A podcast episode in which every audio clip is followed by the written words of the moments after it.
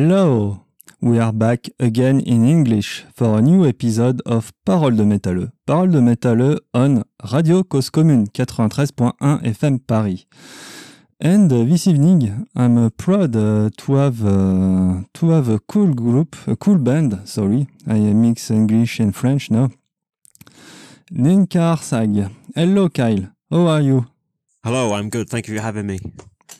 Yes, I'm uh, very proud uh, to have Kyle this evening. He's uh, from uh, Liverpool. Uh, we have uh, some technical difficulties, but finally he's here. Ninkharsag is English black death metal, and the last album make a good buzz because the album is really powerful and really enjoyable.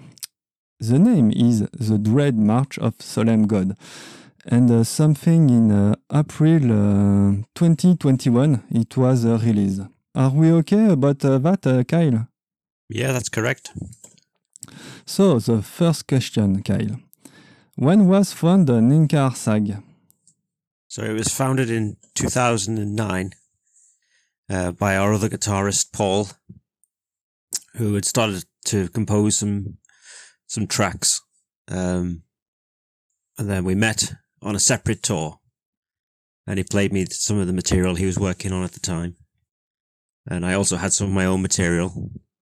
So eventually we just got together and started to to write music together. Um, but yeah, so we we both had quite a wealth of material before we even started the band. So some of these songs are quite old, you know, going back fucking early two thousands. So it's finally coming out now. It's taken a while. And so, uh, what is your main influence? Uh, so main main influence, so obviously like Bathory, King Diamond, Emperor, all Metallica and Megadeth, stuff like that. Dissection, obviously, um, Mayhem. You know, all the classic bands. Really, we're not really interested in, you know, more contemporary bands. I couldn't really tell you much about the modern metal scene, to be honest with you. Yes, and uh, about uh, uh, English uh, metal scene, about uh, with Cradle of Filth, for instance. Do you like uh, them? Yeah, we like uh, the old first few albums.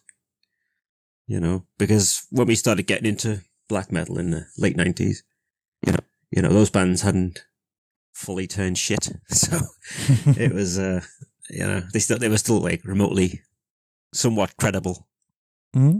in the scheme of things, but maybe not so much now. What is your role exactly in the band, uh, Kyle? And uh, can you uh, present uh, you? I forgot Yeah, this so uh, simple question. So I'm the singer. I'm one of the guitar players. Um, so I write all the lyrics, and I also write some of the material as well. So, as I mentioned earlier, me and Paul, or the guitarist, we both write the material. Uh, the first album was mainly his material, whereas the second album, our new album, The Dread March of Solemn Gods, we both contributed a bit more, so it's a bit more even. Um, but and I also just take care of general band business as well. So that keeps me really busy at the moment, which is good. so, if I sum up, uh, you are the frontman of uh, Ninkharsag. Yeah. Yeah.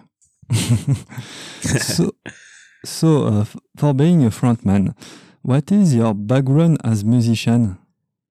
So I've been playing in bands since I was 16, so it's going back oof, a long time now.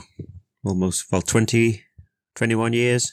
So been quite, quite, quite a long time. Although it probably should be better for the amount of time that I've been playing. Um, but I never really set out to be the frontman. It just sort of fell into place, really. I could just sing and play guitar at the same time, and that was it, really. So, as a frontman, are you a good friend or a tyrant in the band? I'm a good friend. We do get on really well in this band. There's not really much of an ego as such. We all try and get our, our own ideas across. And then we'll eventually just put them forward into what will work for the band. But sometimes it helps to have someone who's a bit more focused to really push certain ideas forward. So that's generally me as well, because otherwise things might not get done or get done at a slower pace. So these these days, I'm just trying to push things as far as I can. So, who was uh, receive the, your first album? Uh, quite well, although we didn't really tour much from it, and it was a bit of an odd time for the band. Really, by the time the album had come out, things were sort of like slowing down a lot more because we'd spent quite a few years working on it and getting it ready, and then various things presented themselves, and it just took a while for you know the momentum to carry on. So we just focused on the next album, which is where we are now. First album, uh, the name is uh, The Blood of Celestial King. A few years later, you make uh, The Dread March of Solemn God, so in 2021, and I think uh, the it was uh, better received than the first one. Yeah. What um, what have you improved for the second album? Well, I think the songwriting is a lot tighter. Um, it's more focused. So, sonically, it's it's a lot better. We went to a really good studio. We worked with Chris Fielding, who's an amazing engineer, and he's worked with like Primordial Winterfylleth, Electric Wizard, loads of like big British bands. So he knew exactly what we wanted. And we spent, we mixed the album twice as well. So we, we made sure that we got it sounding how we wanted it to.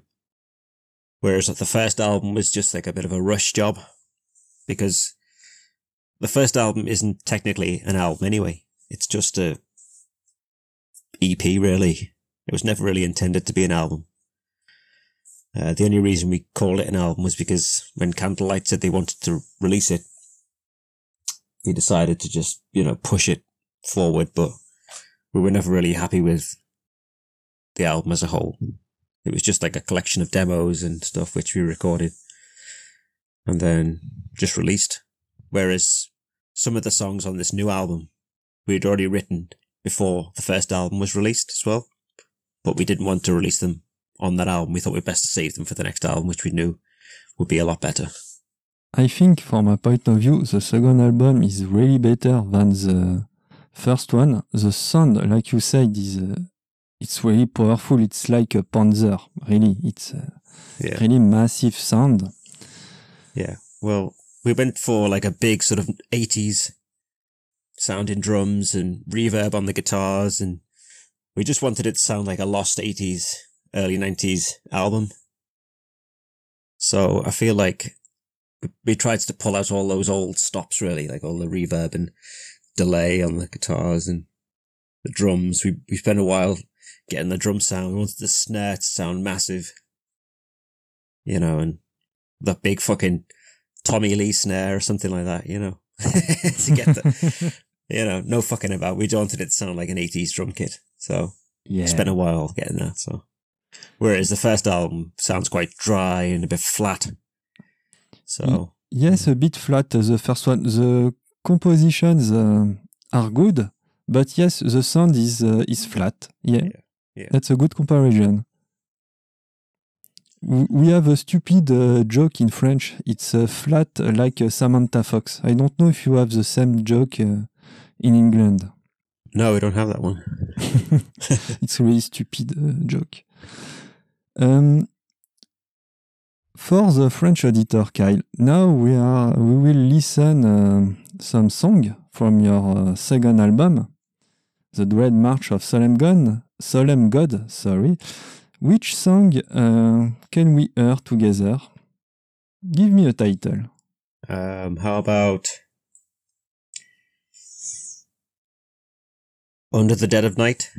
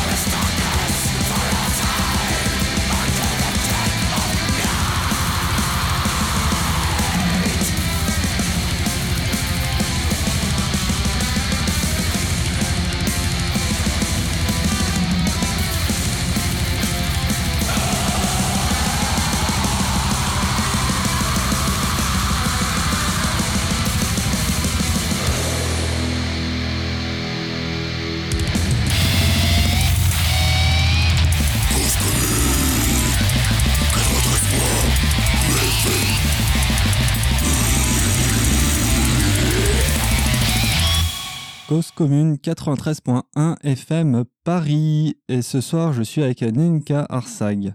Kyle, are you still here? Are you okay? Yeah, good, thank you. Yeah. Are you accepting the comparison with dissection? Well, I think it's more of a case of we really like the sort of, like I said, the 80s and early 90s aesthetic music and bands and things. So for us, it was it was a case of just trying to write an album that had a similar sort of blueprint to the sort of more melodic Swedish bands from the 90s, like Dissection, Sacramentum, Dawn, bands like that, really. So for us, we just wanted to write a continuation of of that period. So the bands that were influencing those sort of bands like, you know, Bathory, Iron Maiden, Sodom, all that stuff, Metallica, are the bands that influence us as well. So I guess it was just a case of us just writing material and it just sort of turned out this way. We never set out to just think, okay, we'll write, you know, an album that sounds like Dissection. It was just sort of, that's how the material just came around. Although the cover obviously we're going for that classic blue Necrolord style, which was intentional. yes, because yes, it was uh, my uh, next question. Necrolord uh, make the Somberlain cover. Yeah, we are okay. Uh, you um, you um, you you have you had you have some influence with King Diamond. Yeah, we remember every everyone remember Abigail? Of course. Yes. with Blue Color and yeah. the Solemn God, the, your last album, The Dread March of Solemn God, sorry, is also blood blue. We saw uh, Horseman with uh, some, uh, it's not horses, it's uh, like a ghoul, I think. Yeah. Uh, but uh, your inspiration of the cover, yeah, there is a blue, there is a Necrolord, um, what do you think about uh, this uh, deep blue? Uh, what is the feeling inside you with this blue from the 80s? To me, it just represents like that classic feeling you get when you listen to a really good old album. You know, you know you're going to get a good fucking solid metal album when it has a blue cover. So like I was saying about, you know, King Diamond, Abigail, and yeah, even Ride the Lightning, things like that. Just, I suppose it's like a nostalgic feeling when you see like a blue metal cover. So we really wanted to have that on this album. Just because, like I said earlier, it's the influences on this album are very much like the 80s and early 90s. So we wanted to try and tie it into that, that mind frame where you see a cover and you know exactly what sort of album you're going to get. I mean, we could have had anything on the cover. Could have been fucking anything, but we chose to try and make it look as old school as possible. So, are you a old school? Are you a old school guy uh, in your life? Yeah, pretty much. Yeah, very. Uh, I don't really listen to modern modern bands, to be honest with you. Oh, uh, I couldn't really tell you who's who's doing what or you know. I just even all bands that are still going, most of them haven't released anything worth listening to in 20, 30 years. So I don't know. I'm very uh, stuck in that old mind frame. what is the evolution of the band between your two albums because you change a label between the two albums. So actually you are with Vendetta Records, but before you were with Candlelight Records. So for the auditor, Candlelight Records, it's um, oh sorry in French, um, 1349, but it's also Arcturus, Anal Naquath, Bluetooth, Bluetooth Nord. Yeah. So what's happened? It was a bad label, or do you have a, um, or do you have some other plan in mind? Well, when we signed to Candlelight, it was just for it was one album release deal. So we gave them the first album, and like I said earlier, we never really uh, managed to get much further than releasing the album due to various things. So we decided to just focus on writing the next album. Um, but Vendetta had been in touch with us for a couple of years about releasing the next album anyway. So, um, it's and with Candlelight being owned by Spinefarm these days and Sony, it's easy for a small band to get lost in the big picture. You know, because obviously they've got so many big bands on there that make loads of money for them. Smaller bands, it's harder to get your foot through the door when obviously, you know, they need to keep making money from the bands that are a lot bigger than us. So we decided to go with Vendetta for this album because it meant that we can sort of build ourselves back up through the underground a bit more. Whereas I felt when we were on Candlelight, it was a bit too much too soon. Whereas now that we're on Vendetta, we can be more focused with, you know, trying to really like play the field a bit more and, you know, try and build up some sort of underground buzz rather than being on a big label, which sometimes sometimes means you get overlooked in the underground, if you know what I mean. So, yeah, we want to work with Vendetta for a couple of releases and then see how things go. But so far, they've been amazing. Stefan, who runs Vendetta, has been completely like open and whenever we've needed something, he's helped us out. And yeah, it's just really easy to work with. So we're really happy with the decision we've made. So it's a it's a bit paradox. Uh, so if I understand well, Vendetta Records it's more uh, old school uh, mind, in fact. Yeah, it's very uh, very open, very easy to deal with, and we actually own all the rights to the music as well, which is good. Whereas the first album we don't. So, so this new album, you know, we published it ourselves. I don't think uh, you are a, a, little band because uh, the first time I uh, heard Ninkharsag, it was the beginning of this year, and uh, all my friends around me uh, said to me, "Hey, listen uh, this fucking album, listen this fucking album." It's a sign of a good band, generally, Kyle. You know, you know yeah. that. Yeah, but we're really happy with the album and the reception. But we still want to be able to, you know, like I said, build up a bit more buzz on the underground. And because we own the rights to the music, it means that we can promote it in different ways, which you couldn't do being on Candlelight. For example, we've put the album on um, the Black Metal Promotion channel on YouTube, and it's had 85,000 views so far since April. Yeah, I saw which, that. Which, uh, which is more than it's more than our first album has ever had. Yeah, in the whole time it's been out. So, so just simple things like that really increase, you know, the the listening field and who's actually getting to hear the album. I mean, YouTube these days is obviously like it's such a big deal for bands. So, the fact that we've been able to just we can put off new album on there and it gets more views and listens than anything that we've ever put out before in a few months speaks volumes really. You know this is it's the future is being able to you know go onto youtube and listen to new bands every day. Not that i do that but i know a lot of people do so it's a case of it's clearly working. So yeah so i was, was totally happy with the decision we've made using a smaller label and I feel like it will pay off in the long run. So, what is your creative process uh, for music, for lyrics?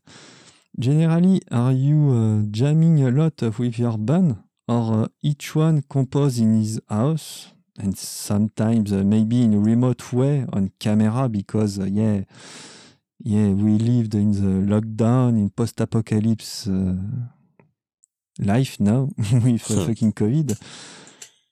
Do you? Uh, yeah. Tell me. Well, well, we we generally compose ideas ourselves, and like I said, it's it's mainly myself and or the guitarist Paul, who writes all the, the music. You know the main mel- melodies and song structures and things.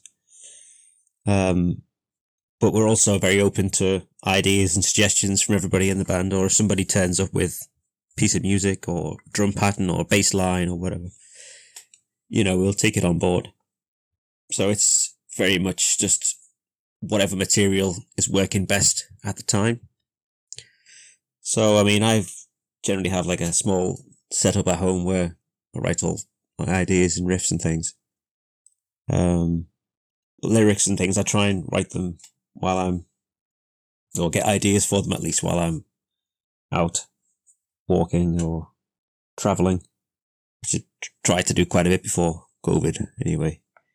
So some of the lyrics for the new album were actually written in like Transylvania Oh, and really? in the catacombs in Malta, places like that. So, so I, I, I try and draw a bit of um, inspiration from wherever I am.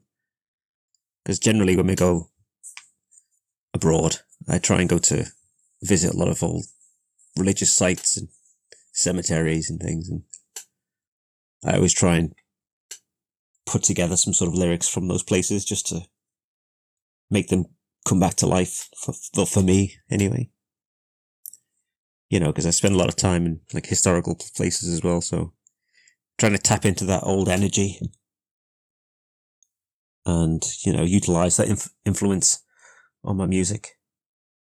About cemetery and uh, Transylvania, um, I don't know on the map uh, where is Liverpool exactly. Sorry, but uh, in London, around London, uh, Bram Stoker make a lot of description of uh, s- Afraid Cemetery, and uh, there is a, there is a lot of um, legend about vampire uh, in uh, UK uh, cemetery generally.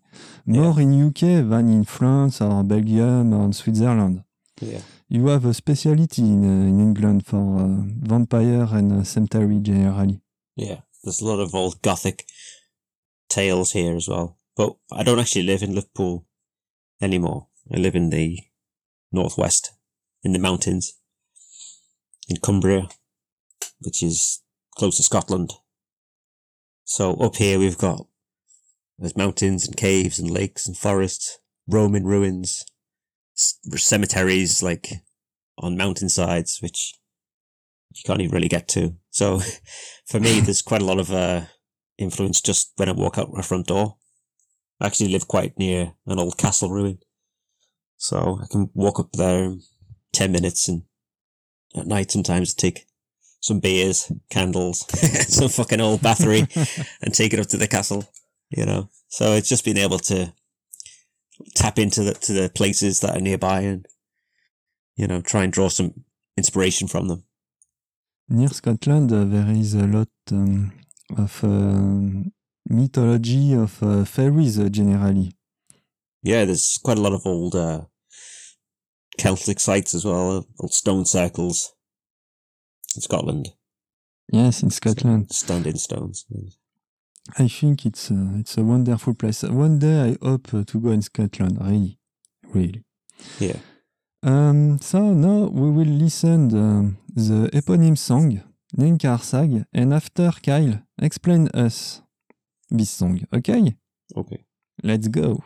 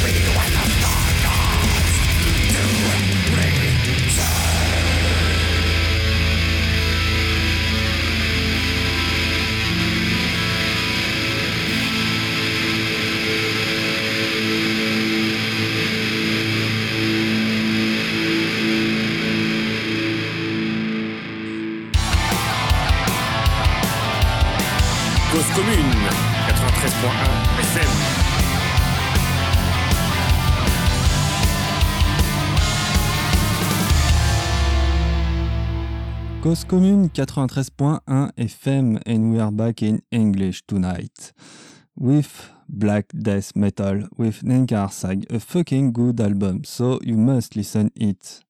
Cheers. Kyle, so we listen the eponym song, Nenkar Sag. Can you explain the quintessence, the quintessence, the, the deepest feeling of Ninkar Sag? Well, for me, it's very much a, uh, it's almost like a, the band these days is almost like a spiritual thing for me now. Um, it's very much like the focal point of everything that I'm trying to do with my life. So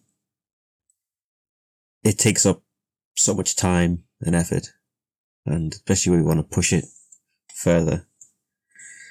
Whereas the song you've just played is deals with the the uh, the theory of um, Ninkharsag and Enki being part of the Anunnaki race who came to Earth to create man as a slave. So the lyrics generally explore that concept and how they basically created man to as their in their image but to basically mine for gold and minerals and things to help their race so that was the uh, the idea behind that song Generally, generally, generally, sorry. Your lyrics uh, seems to talk about uh, ancient history, magic, war, occultism. So uh, you make a little teaser because you are uh, in Scotland with the fog, a ghost in the fog, like a Cradle of Filth song, of course. um, did you experiment in some uh, way occultism? well I generally try and keep my spiritual sort of practices quite personal to me because it's uh I, I'd rather the listener take what they need from the lyrics rather than me trying to explain the concept too much because I feel like it sort of devalues the the, the your own experience in a way. For me, I like to listen to an album and think of the lyrics and then int- interpret them in a meaning way that makes sense to me at the time. So some of my favorite albums, you know, when I listen to them like 20, 30 years later, I still get that same feeling and the same thought process that I got when I first heard them. And a lot of those albums don't really explain the lyrics too much. They just sort of let you interpret them how you want. And to me, that is always how I've tried to write my lyrics, especially on this new album. The first album is very much reads like um, sort of different histories about various concepts or whatever. But this new album lyrically is a lot more personal. So yeah, I'd I'd rather the the listener interpret them how they want, rather than me explaining too much. Um, on the first album, your mindset was uh, more about Aleister Crowley. Um, I know on some interview he influenced you uh, a lot on the first album. Is it right? That's correct, yeah. So at the time, I was very much into Crowley and I was meditation and a lot of a lot of uh, experimental Yeah. going on. Uh, you know, so it was uh, it crept into the music a lot more then. Whereas these days, like I said, I'd rather the lyrics are very much more open to interpretation.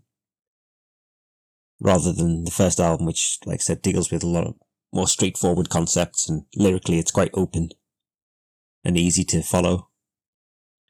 But yeah, this new album is um is very much more personal and a bit more for the listener to engage with rather than me just dictating a certain story or a certain concept to them.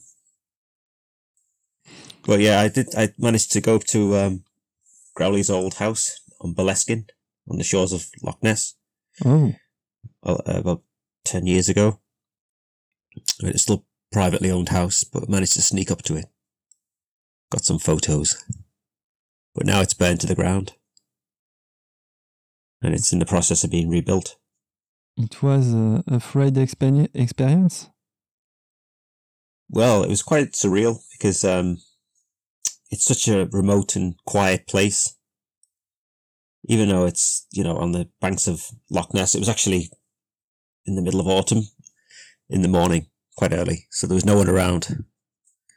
Um, so some friends and I we snuck up to it, had a little look, but um, yeah, it was it was definitely an odd vibe about the place. If I remember well, uh, this house uh, was uh, by by uh, Jimmy Page. Yeah, Jimmy Page used to Yeah. live there. Yeah. Yes, and Crowley um, um, getting mad uh, one day because he made uh, some invocation in this house, and after he was in asylum a few months. That's Yeah. right. That's right. Yeah. Yeah. Yeah, I think he went mad. I think it was a a long, long uh, ritual that he was performing, and I think it, I don't think he finished it. I think he, I think it was just too much for him. Yes.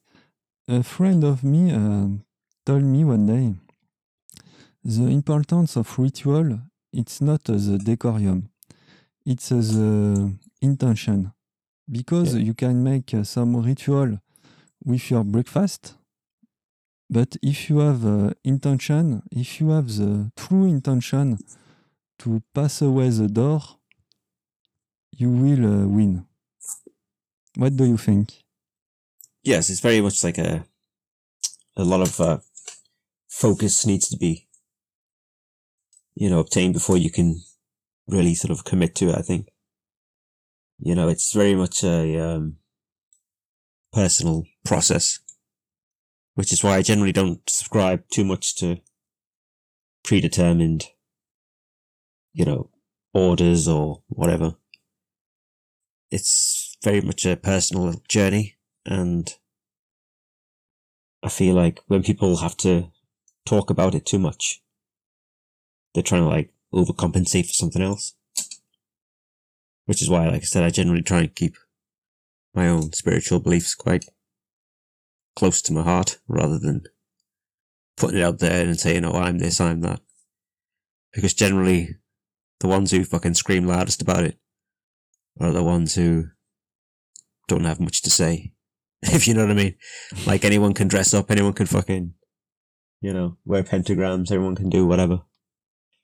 These days, it's so easy for people to just fucking dress around and pose as whatever, but for me, I'd rather just do my thing and then let people interpret how they want. if I understand, you have your personal beliefs about uh, some mix, uh, maybe in a misanthropic Luciferian order, maybe in primordial chaos, maybe in some antique gnosis, and you uh, make a syncretism, you make a mix. That's right.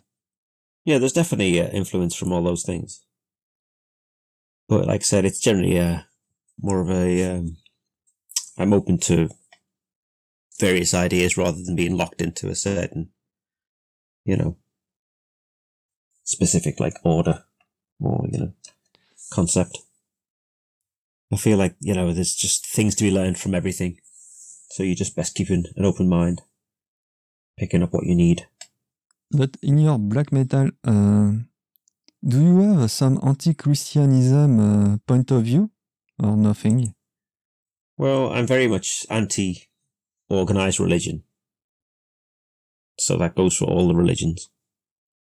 And not because there's they don't have some interesting concepts, it's more because of this the way they use their power to control and deceive people. So I feel like it's a case of the blind leading the blind now. You've got, you know, all these fucking rich churches and things and, you know, they, they just don't, they don't know the truth. They don't know what ultimately will happen after death.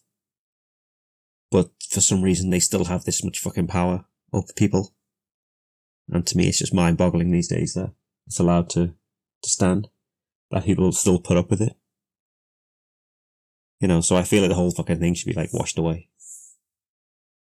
But it's just too entrenched in modern society, isn't it? Or just societies in general for the past fucking 2000 years.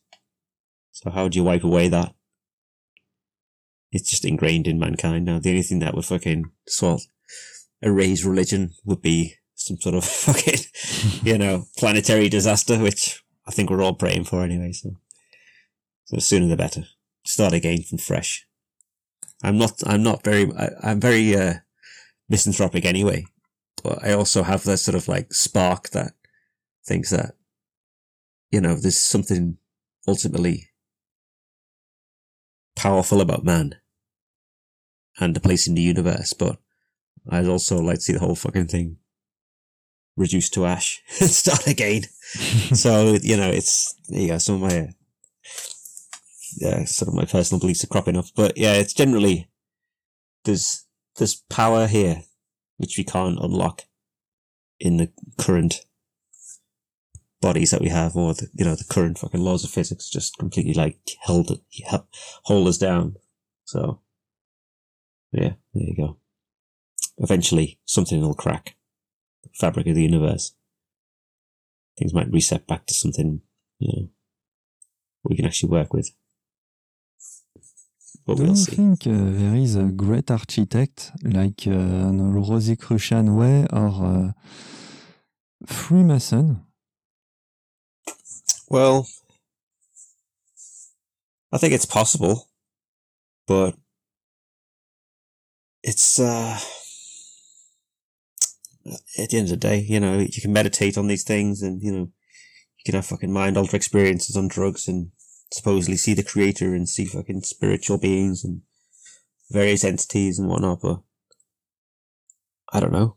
It's hard to ultimately commit to something. It's pure faith, just being able to say, okay, I believe this. Because we all know the human mind is also capable of deception. You know, you can believe something and be so fucking completely like hell bent on it being true. But then someone else believes something else and when they're hell bent on that as well, you know, how can you separate the truth from the lie? That's a complicated question. So, but yeah, it's, I, I generally, uh, I believe it's possible. And if it is possible, then we've been enslaved by them. you know, because we don't have the freedom, do we, to just fucking explore the universe. We're trapped in tiny little piece of it. Kyle, you are old school guy, okay, but uh, do you have a point of view on the metal scene in 2021 and uh, we have around 10 minutes of show still remaining sorry okay.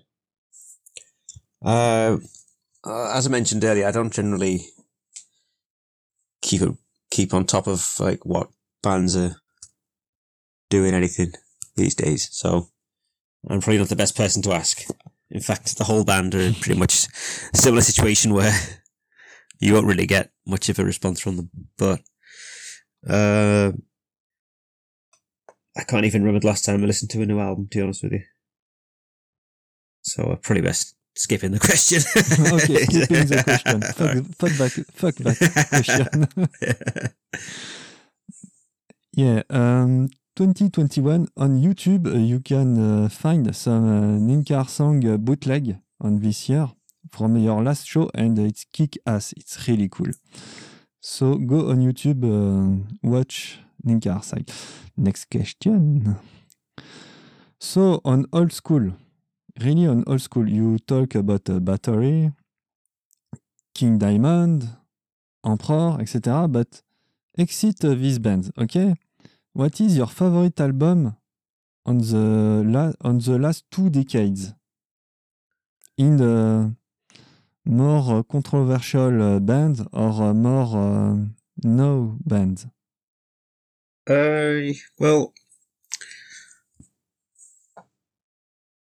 see, this is a it's still a tough one because the last fucking good albums came out in like the late nineties. No, um, I do like the Nidrosian black metal scene. There's some really good bands coming from Trondheim. Um, have you listened to the Mare album, The Ebony Tower? That's pretty good. Um, that's a really good album. And other than that, I can't even think. Yeah. So, I mean, that came out three, four years ago now. Um, but it was a long time coming. I was looking forward to that one for a while. So that was good. Um, and then, yeah, I can't, honestly, my mind is blank. And do you know some French black metal bands or French death metal band? Uh, only the, uh, old classic, like, Mütiilation and stuff like that. Anorexia nervosa, do you know that? The wait, sorry? Anorexia nervosa. Sorry, I can't. Anorexia nervosa, something like that. No, no, I don't know that. Oh. So maybe you must listen it. It's um, it was the, the the golden age of a symphonic black metal with Yeah. uh, the same period as uh, the first one, uh, Dimmu Borgir. Okay. Yeah, Oh, it was that's- really cool. And uh, do you know um the French Légion Noire? It's a black legion with uh, Oh, yeah. some. Yeah, you Yeah. know that. yeah. Yeah, that's some really good bands then as well. Yes, and uh, for your uh, next album, there is um, a very old song on uh, mutilation. The song called, um, the name of the song is uh, Transylvania. Oh, okay. Yeah, Nice. maybe uh, write it on your paper and uh, listen it after uh, the show. I think uh, you will like uh, that. It's a really raw black metal and uh, with uh, harsh noise voice. It's uh, really Yeah. from the deep of hell. It's really Nice. cool. Sounds good. Yeah, it sounds good. So, uh, you are in Scotland. Maybe you don't have electricity, I don't know. But what is your the ultimate album for you that uh, that you never give to someone that you give in your heart that you will listen in 20 years? Uh, probably quite a long list, but yeah. Um, One, one, one. one. Oh fuck. Uh, oh jeez. Uh, okay. Now. Uh, probably. Probably Emperor in the Nightside Eclipse. oh, it's a good choice. Yeah, only because for me it just sums up like all the what I want, what I still want black metal to be now. You know, really fucking massive sounding, majestic, cold, evil, dark. You know, and it's just nobody has ever released an album close to it after all these years in that sort of, you know, symphonic, although I hate to even call it that because it doesn't really feel like a symphonic black metal album. You know, mo- most sympho- symphonic black metal albums just sound like total shit.